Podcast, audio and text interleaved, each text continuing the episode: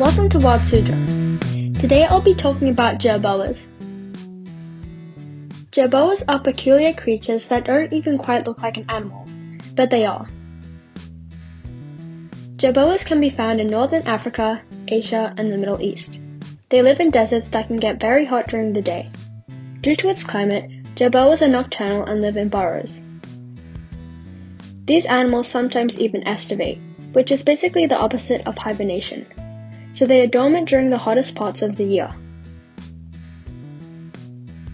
The habitat that they live in is very harsh, so they feed mostly on desert plants, and when it is dry, they eat the roots of plants that store water. Some species eat small insects. The jerboa's main predators are foxes, cats, snakes, and owls. The thing that sets jerboas apart from other rodents is their legs. When you look at a picture of jerboas, you would think it were photoshopped. Jerboas have the torso of a mouse, but minuscule arms and extremely long legs and tail.